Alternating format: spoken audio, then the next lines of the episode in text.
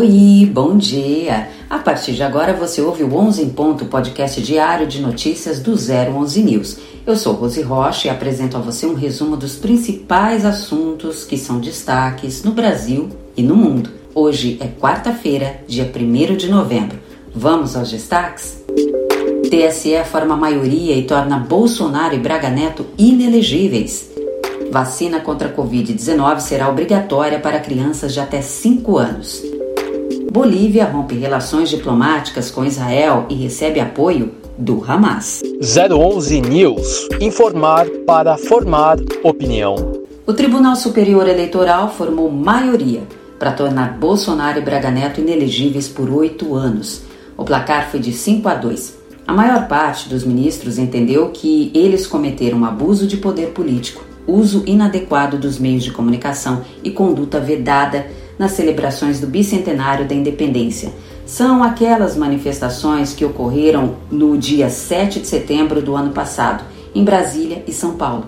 Bolsonaro também terá de pagar uma multa de 425 mil reais. Lembrando que esta já é a segunda condenação do ex-presidente. Segundo os ministros, Bolsonaro transformou os eventos do 7 de setembro do ano passado em palanque eleitoral. Bom, ao que parece, estamos vendo aí mais um jogo de cartas marcadas e, infelizmente, o que já era esperado. Porque como você vai proibir um presidente da República em exercício do mandato de frequentar eventos públicos e, principalmente, que se referem ao país e à pátria? Se é assim, então, que aprovem uma regra de que presidentes da República não podem frequentar eventos públicos um ano antes das eleições. Mas eles atiram primeiro para depois saber quem foi. Essa condenação não muda muito o cenário para o ex-presidente Jair Bolsonaro, pois ele já está inelegível até 2030, mas pode atrapalhar sim na questão dos recursos. A novidade agora é que miraram também em Walter Souza Braga Neto, que era um nome forte do PL para disputar a prefeitura do Rio de Janeiro. Ele também está inelegível e terá de pagar multa de 212 mil reais. Bolsonaro e Braga Neto ainda podem recorrer, mas parece piada dizer isso, né? Podem recorrer numa corte que tem Alexandre de Moraes, Benedito Gonçalves e Carmen Lúcia.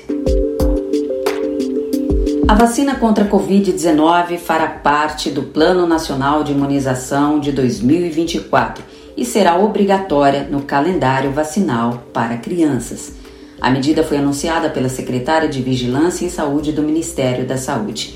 Ela declarou que agora a vacinação em bebês e crianças de até 5 anos será obrigatória.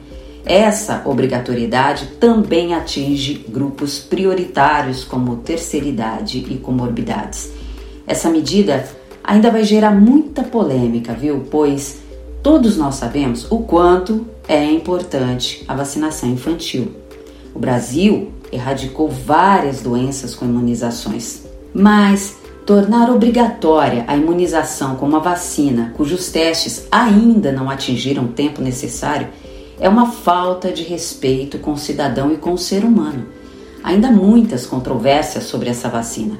Enquanto países como Estados Unidos e Inglaterra já se pronunciam admitindo os efeitos colaterais da vacina e até a baixa eficácia, o Brasil quer obrigar as pessoas a se vacinarem, o pior, as crianças.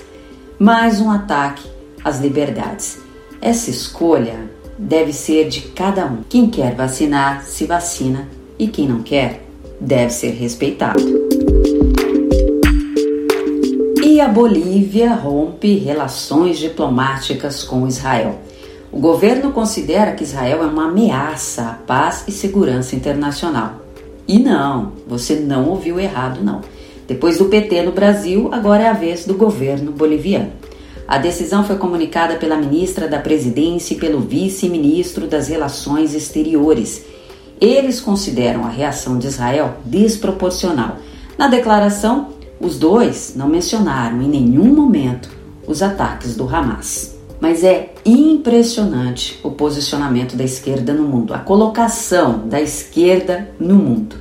Eles estão sempre do lado errado da história, tão errado que o grupo islâmico Hamas emitiu um comunicado que saúda a decisão da Bolívia.